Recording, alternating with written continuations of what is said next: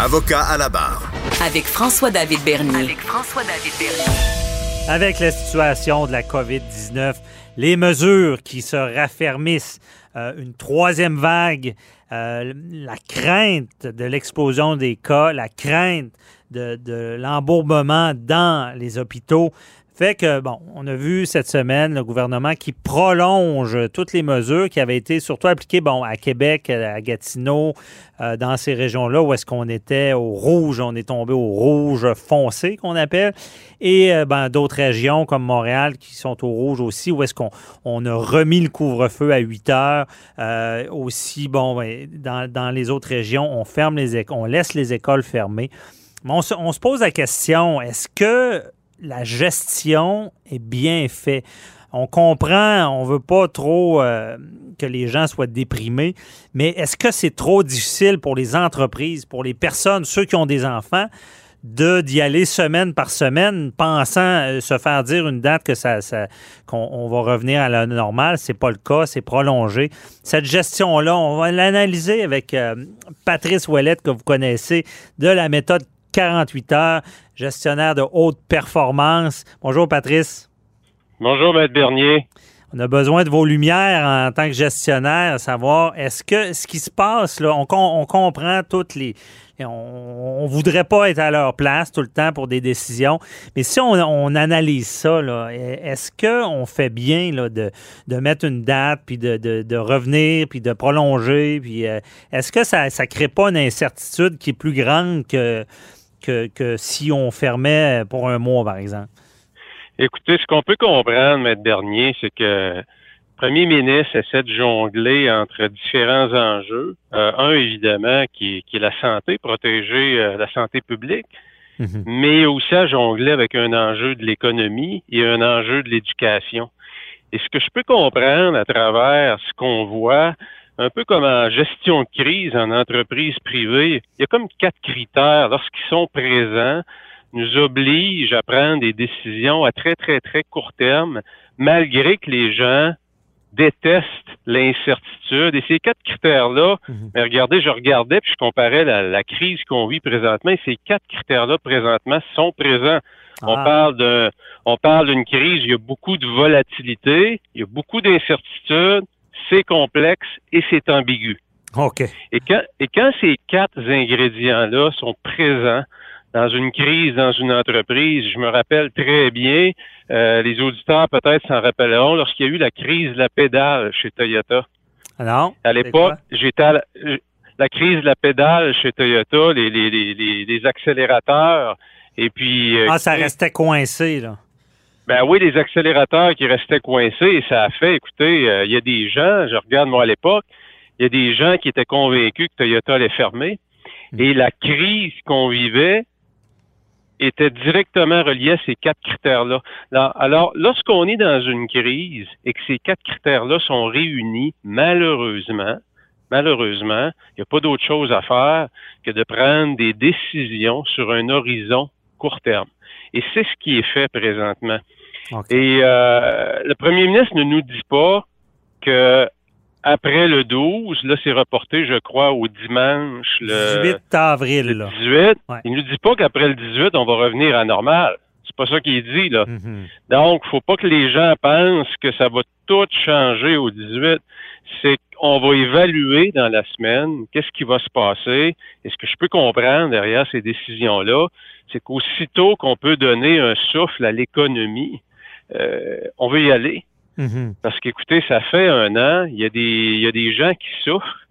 Euh, je comprends bien, ça, ça, me fait réaliser des choses. Je comprends bien le, la, forme d'équilibre, ce que, ce que tu dis, entre différents enjeux. Donc, euh, l'éducation, euh, le, le, le, bon, les protéger avec la, la santé et aussi l'état euh, psychologique des gens. Je pense que ah, c'est un élément qui, qui, qui, qui est quasiment dangereux dans cette gestion-là si il ne fait pas attention au, au, moral en même temps que mettre des mesures, des mesures il y a un risque. Quel genre de risque tu vois? Une forme de désobéissance qui va s'installer? Ou?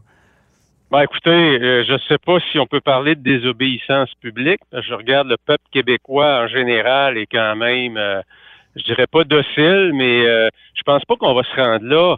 Mais en même temps, il y a des gens qui vont y laisser leur fortune. Il y a des gens qui, qui, qui vont vivre, euh, écoutez, des, des, des, des, drames, je dirais. Il y a des gens qui vont penser peut-être avoir, qui vont avoir des tendances suicidaires. Mhm. Et c'est pas évident pour certains entrepreneurs où c'est la troisième fermeture. On vient de réembaucher des employés. Et le premier ministre, ben, il est pris. C'est pour ça qu'il est premier ministre. Et j'écoutais le docteur Simon qui disait la semaine passée, écoutez, nous, nos représentations auprès de l'appareil public, auprès du premier ministre, c'est de dire qu'il faut confiner. Mais d'une chose est claire, je voudrais pas être dans ses souliers parce que lorsqu'il prend une décision, il ne doit pas juste considérer cet aspect-là. Hmm. Il doit faire, il doit faire l'ensemble, de, de, regarder l'ensemble du portrait. Et on sait, Maître Bernier, que présentement, il y a tellement, tellement de polarisation. Il y a des gens qui disent qu'il devrait avoir aucun confinement. Il y a des gens qui disent qu'on devrait être complètement confiné. Hmm. Et entre les deux, ben, il, y a une, il y a une foule de, de, de, de, de gens qui se situent là-dedans. Il y a une chose, par contre, Maître Bernier, que j'aimerais euh, que j'aimerais souligner. Je regardais les statistiques qui sont, qui sont, qui sont disponibles sur le site de la, de la santé publique. OK. Et euh, je vous dirais que normalement, les prélèvements quotidiens se situent toujours autour de 25 à 33 000 par jour. Et curieusement, hier, les prélèvements sont montés à 46 000. OK. Alors, c'est clair que si vous faites 46 000 prélèvements, puis votre pourcentage présentement est à 4% mais quand on dit qu'il y a eu une explosion de cas, ben, faut pas oublier qu'il y a eu une explosion de Le prélèvements test, aussi, OK. là. Ouais. Hein? Puis ça, ben, personne n'en parle, là. Ah, c'est sûr qu'avant une conférence de presse, puis écoute, je suis pas en train d'insinuer qu'il y a- c'est que c'est fait volontairement, mais je trouve ça curieux que le niveau de prélèvement n'a jamais été aussi élevé dans Je une comprends. journée. On, C'est 40 on veut être équipé pour se justifier. Ben, écoutez, si je regarde la journée d'avant, c'était 34 000. 4% du 34 000, ça nous donne 1270 cas. 4% de 46 000, ça nous donne 1100 1609 cas. Alors oui, les cas ont explosé, mais si on aurait fait 60 000, on serait au-dessus de 2000, vous comprenez? ouais, je comprends. Fait qu'en même temps... C'est vra- vraiment en temps- intéressant. J'avais jamais pensé à ça. Euh, puis on les blâmera pas pour ça. Il y a une stratégie de communication aussi. euh, Ben, et, exactement. et de se dire, hey, on teste plus, puis on en trouve plus, donc la situation est grave. Mais je comprends, je comprends ce que tu veux dire. Euh, Écoutez, est-ce ouais, est-ce qu'il y a un côté volontaire dans ça? C'est pas ça que je veux insinuer, mais en même temps, faut avouer que ça justifie bien euh, d'autres mesures supplémentaires Ben oui. quand on voit dans les manchettes qu'il y a une explosion de cas. Ben, volontaire, euh, certainement de préparation, peut-être, ou c'est peut-être un hasard, on verra, mais on comprend. C'est comme un gros dossier en affaires, on va se préparer avant d'aller le, présenter. Ben, c'est peut-être. Ben voilà, hein. Ouais. Lorsqu'on négocie avec euh, avec les employés, euh, les employés préparent leur dossier, on prépare le nôtre, puis on fait dire un peu aux chiffres ce qu'on veut Ouais. pour, pour, pour, pour, pour nos intérêts. Mais écoutez, c'est intéressant quand même de suivre cette donnée-là, parce qu'il y a vraiment eu une explosion du côté des, des, des prélèvements. OK. Non, vraiment intéressant. Puis ça, on, on- va vérifier. C'est c'est int- c'est intéressant d'avoir toutes les données. Mais évidemment, quand même, une situation qui est grave. Euh, puis je comprends bien, c'est quand même euh, euh, justifié ce que tu expliques. Je comprends qu'on ne peut pas prévoir, mais ils n'ont pas le choix d'agir comme ça. Puis je pense que les gens n'ont pas le choix quelque part de, de comme on dit l'expression, euh, espérer le mieux, mais s'attendre au, pire. Ouais, écoutez, l'être humain, je regarde lorsque, lorsqu'on a, on a tous eu, je pense, dans notre parenté, des gens qui étaient en attente d'un diagnostic. Mhm. Et lorsqu'on ne sait pas ce qu'on a comme être humain, donc lorsqu'on est dans l'incertitude, c'est beaucoup plus difficile à vivre que lorsqu'on apprend qu'on a le cancer, c'est moins dur que pendant qu'on attendait sans savoir si on l'avait. Ah oui, OK. Et donc, l'être humain déteste l'incertitude. Et présentement, parce que les mesures en place sont sur du court terme, c'est excessivement dur à vivre pour la population. Mhm. Parce qu'il y a beaucoup, beaucoup d'incertitudes. On ne sait pas où on s'en va. Qu'est-ce que ça va devenir? Est-ce que ça va être pire? Est-ce que ça va être mieux? Personne ne le sait. Et ça, il faut accepter présentement qu'on est dans une phase où, comme on le disait, beaucoup de volatilité, c'est complexe, beaucoup d'ambiguïté. On entend toutes sortes de choses. Le Texas fait des matchs de baseball. Mhm. Il y a 48 000 personnes dans un stade. Euh, voyez-vous, les, messages sont très conflictuels hein, pour les gens. Donc, c'est dur d'interpréter cette réalité-là. Ben effectivement, ça prend du. Il faut, faut laisser aller quelque part, lâcher prise dans, dans cette situation. Et voilà.